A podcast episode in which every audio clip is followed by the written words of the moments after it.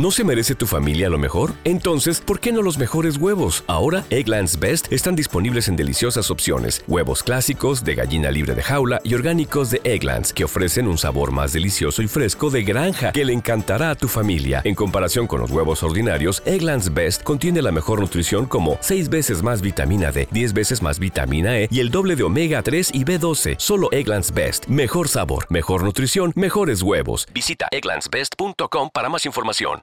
Lucky Land Casino asking people what's the weirdest place you've gotten lucky? Lucky? In line at the deli, I guess? Aha, in my dentist's office. More than once, actually. Do I have to say? Yes, you do. In the car before my kids' PTA meeting. Really? Yes. Excuse me, what's the weirdest place you've gotten lucky? I never win and tell. Well, there you have it. You can get lucky anywhere playing at LuckyLandSlots.com. Play for free right now. Are you feeling lucky? No purchase necessary. Void where prohibited by law. 18 plus. Terms and conditions apply. See website for details. 7 de la mañana, 22 minutos. Saludamos a esta hora al ex candidato presidencial, ex alcalde de la ciudad de Medellín, don Federico Gutiérrez. Doctor Federico, gracias por acompañarnos. Buenos días. Luis Carlos, muy buenos días. ¿Cómo están? Gracias por darnos algunos minutos aquí en la FM. Publicó usted hace unas horas una senda carta que se titula Carta abierta a los colombianos y colombianas, en la cual habla usted de lo que está viendo, las preocupaciones que le suscitan en el nuevo gobierno de Gustavo Petro. Y ha dicho usted que va a comenzar una posición autónoma responsable. Vamos a empezar con lo primero. ¿Qué es, doctor Federico, lo que más le llama la atención, le preocupa de lo que ha visto en estas dos semanas de gobierno? Bueno, Luis Carlos, lo primero es que justamente en tan poco tiempo que va de gobierno son muchas cosas las que preocupan. Y hay aspectos que preocupan en los anuncios económicos, en los anuncios en términos de seguridad, en temas de autosuficiencia energética, en muchos temas también políticos, institucionales. Entonces, eh, yo he sido prudente desde que, por supuesto, pasé el escenario electoral. Yo creo que los gobiernos deben arrancar, hay que darles un tiempo. Pero yo sí creo que preocupa mucho lo de estos primeros 15 días. Cuando usted mira los anuncios en los temas económicos, básicamente, lo que eso da a entender es como que vamos a estar sometidos a una, a una asfixia gradual y paulatina, en lo que derivará, por un lado, en afectaciones muy directas, especialmente a la clase media, a la clase trabajadora, pero por el otro lado, que se cierren empresas, que haya un desestímulo grande a la inversión en el país y que se vaya la inversión y que por supuesto eso siga trayendo más desempleo y más pobreza. ¿Qué preocupa? Pronunciamientos como el de la ministra de Minas y Energía cuando dice que se acaba la exploración de gas y que inclusive podríamos terminar dependiendo de Venezuela. Cuando miramos, por ejemplo, en temas de seguridad, lo que ocurrió con la barrida de 52 generales, ese es el conocimiento de todas las fuerzas, de la policía, de nuestras fuerzas militares, y el cual puede tener implicaciones graves en términos de seguridad para el país. El conocimiento se fue de tajo, de un plumazo. 52 generales salieron. Es una barrida total. El tema de la llamada paz total, que no se nos olvide cómo arranca ese proceso.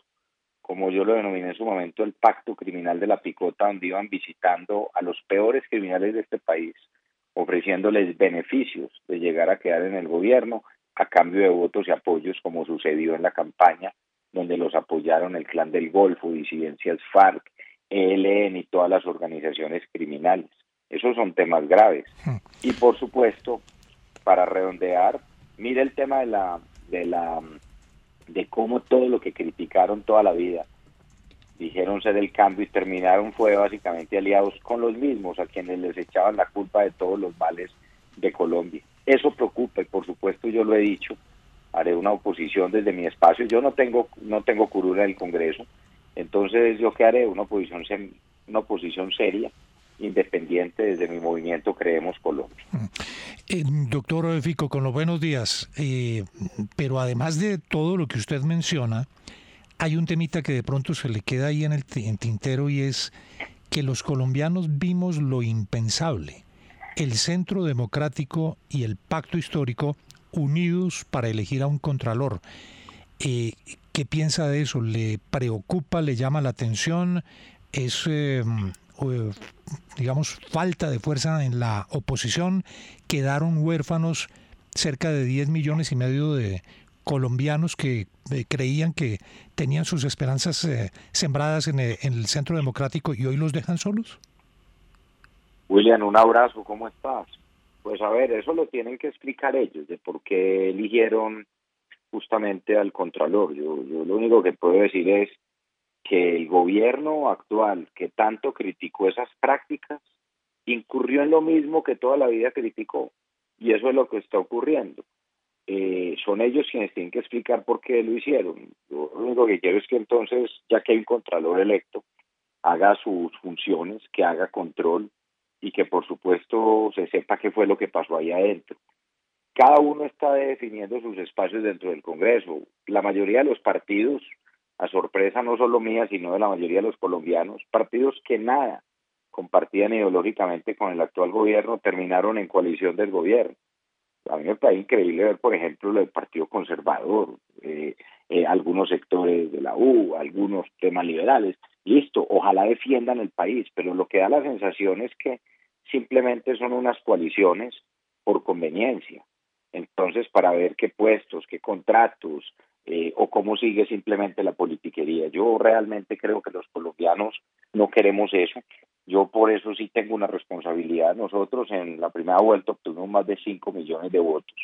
En su momento, al no pasar a una segunda vuelta, yo fija una posición que mi concepto era la más seria con el país, que era justamente apoyar al ingeniero Rodolfo para que para que el país no cayera en lo que está pasando hoy. Pero hay que ver también cómo ha asumido y la falta también de responsabilidad que ha tenido el mm. ingeniero Rodolfo. Donde ¿Está decepcionado de él?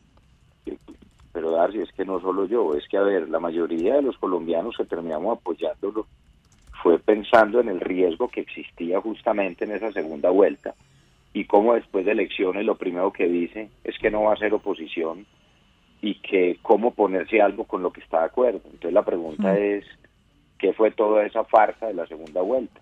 No, el país tendrá que saber qué fue lo que pasó. Entonces yo sí tengo una responsabilidad y por eso estoy hablando. Es, obtuvimos más de 5 millones de votos en la primera vuelta.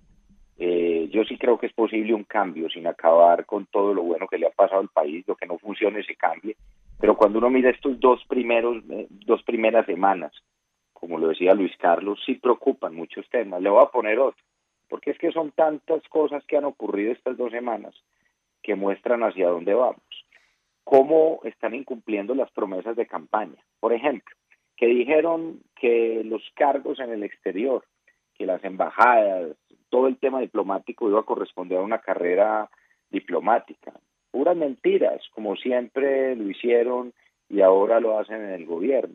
Mire lo que están haciendo. Tres nombramientos iniciales en dictaduras como Venezuela, Nicaragua y en gobiernos que tienen afinidad con esas dictaduras como Argentina. Tres personas ya designadas, como si el prerequisito para ser embajador en estos tres países fuera entonces estar investigado, tener cuentas con la justicia o estar investigado por corrupción por lado de activos o por narcotráfico. Y el país entonces traga entero con esto. ¿Dónde están, dónde están los partidos? ¿Dónde está el Congreso? Entonces, por eso yo estoy asumiendo también esa vocería diciendo que ahí sí hay cosas delicadas. Lo, entiendo y, y, está bien que anuncie esa vocería y seguramente el camino será largo y tortuoso para cualquier otra aspiración política, sobre todo después de lo que pasó. Usted ha hecho un un examen. Usted dice aquí en esta entrevista dos veces, el país tendrá que entender qué fue lo que pasó. Pero ¿qué fue lo que pasó? ¿Qué fue lo que pasó en su campaña? ¿Y qué fue lo que pasó en la terrible campaña también? Porque la suya y la de su contrincante fue, fueron muy malas. Perdón, de Rodolfo Hernández, su hereda, su, eh, la persona que le heredó la campaña. ¿Qué fue lo que pasó? Cuéntenos, por favor, qué fue lo que pasó. Pues a ver, Luis Carlos, Aquí hay muchos temas y por supuesto el voto de la gente es el que termina decidiendo. Uno presenta unas ideas, el país propuso, nosotros propusimos un cambio sin poner en riesgo el país, pero usted tampoco le puede olvidar cómo fue también esta campaña. que fue una campaña sucia, que fue una campaña cochina, donde se demostró toda una estrategia también, justamente para tergiversar la verdad, una estrategia para endeudar al contrario, y no con ideas, sino con mentiras, y eso lo hicieron. Y eso terminó, por supuesto, también afectando ese resultado en primera vuelta que llevó a un segundo escenario en segunda vuelta. Esa es la realidad. Y estamos en esta situación en la cual, por supuesto, aquí lo importante es ver cómo no se pierde Colombia y cómo, claro que hay que hacer cambios, pero esos cambios no pueden suponer un salto al vacío, como están ocurriendo en este momento en muchas de las posturas que vienen teniendo qué, qué pena será, Qué pena será, Inco, en lo que ocurrió, pero es que para poder, ustedes, los políticos que quieran reconstruir lo que viene detrás, eh, doctor Federico, usted solamente ganó en Antioquia. De resto, en todo el país perdió. Y lo mismo pasó con Rodolfo Hernández al final. Es decir, ustedes tenían un discurso muy claro, pero la disculpa de que ellos hicieron trampa y de que ellos, no, ellos ganaron con más votos y la gente los escuchó más y viajaron más y se, se presentaron en diferentes lugares del país, hicieron alianzas, eh, se comunicaron de mejor manera. Ustedes viajaron poco, tuvieron poca estructura nacional. Eh, pues hombre Luis Carlos, pues hombre Luis Carlos, eso de que viajaron poco, yo estuve en toda la región. Al principio. Yo me recorrí, yo no señor, yo me recorrí al, al, principio. Doctor Federico, había muchas quejas que decían que ustedes no pasaban el teléfono a diferentes lugares del país donde les querían ayudar. Eh, por ejemplo, en la costa atlántica, por ejemplo, en Cartagena, por ejemplo, en Barranquilla, por ejemplo, en Bogotá. No, es que yo lo digo y usted sabe el, cariño y el respeto que le tengo. Pero se lo digo y es que en gran parte Colombia está en esto porque lo que ustedes hicieron salió muy mal. Tanto en su campaña como las personas que lo rodearon y como la campaña del el señor Rodolfo Hernández, quien no hizo campaña y creyó que encerrado, encocado y haciendo videos de TikTok podía ser presidente de la República. Hoy por hoy, quedó presidente el que hizo mejor campaña y de la mejor manera y de la manera más intensa. Entonces, por eso yo pregunto, usted que es un líder nacional y que va a seguir haciendo esto y ojalá le vaya bien, ¿cuál es esa autorreflexión? Porque desde ahí es que se construyen las cosas. Mire Luis Carlos, cuando uno recorría las regiones, justamente la gente pedía un cambio y es uno de los temas también importantes. Hay muchas cosas que por supuesto no están bien en el país. Los niveles de pobreza, los niveles de desigualdad. Cuando vemos lo que terminó pasando también en manifestaciones que son legítimas pero que terminan convertidas en hechos de violencia, la gente tampoco quería eso. Pero terminamos viendo cómo una mayoría en diferentes regiones terminó optando también por otro modelo. Y eso es lo que hay hoy pero una cosa es decir que entonces no se hizo la campaña, la campaña se hizo y se hizo defendiendo unas ideas, las cuales sigo defendiendo. Es que yo no digo una cosa en campaña y después digo otra, yo sigo con mi proceso y eso que yo defendí es lo que sigo defendiendo hoy. Hoy tenemos una realidad, entonces, un gobierno donde siempre dijo que aquí había dictadura y donde dijo entonces que no había democracia, pero fue elegido democráticamente y yo desde el primer momento he respetado los resultados. Otra cosa diferente es lo que estoy haciendo ya hoy, dos semanas después de que inicie un gobierno y ver las alertas que existen de cómo no tenemos nosotros entonces o cómo no tener la responsabilidad de salir a advertirle al país lo que está ocurriendo. Esa es nuestra responsabilidad y eso es lo que nosotros estamos haciendo. El resultado ya fue, pero claro que muchas cosas influyeron. Pero bueno, eso ya queda para el análisis de cada uno. Yo no soy analista político, yo lo que hago es defender esas ideas. Lo hice, recorrí todo el país. No descansamos un solo segundo hasta el momento ya de la primera vuelta. Y por supuesto estamos hablando que enfrentábamos candidatos que llevaban tres, cuatro candidaturas presidenciales con grandes estructuras nacionales. Pero sí también llama la atención, Luis Carlos, cuando usted mira la mayoría hoy de sectores, por ejemplo, que nada compartían ideológicamente con el actual gobierno y que terminan juntos en la misma bandeja. Eso es lo que el país tiene que ver. Todo lo que criticaron de que tenían que hacer un cambio y le echaron la culpa a todos los otros sectores de los males que terminaron Colombia, terminaron otra vez todos juntos. Y bueno, aquí lo importante es seguir anunciar justamente que se hará esa oposición de manera responsable y que estaremos opinando sobre cada uno de los temas. Fico, mucho gusto saludarlo, es Juan Lozano.